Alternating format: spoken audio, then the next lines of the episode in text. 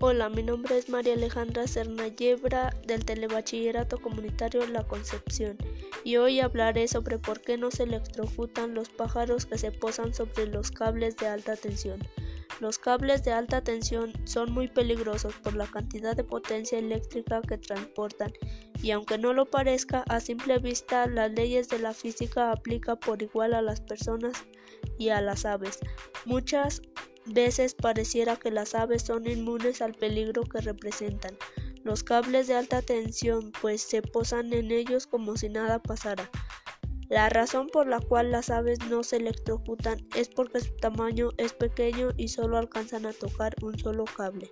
Las aves grandes si llegan a electrocutarse porque al extender sus alas pueden tocar más de un cable provocando un cortocircuito en el que la electricidad comienza a fluir por su cuerpo, aumentando su temperatura y achicharrándolas al momento. Gracias por escucharme y hasta pronto.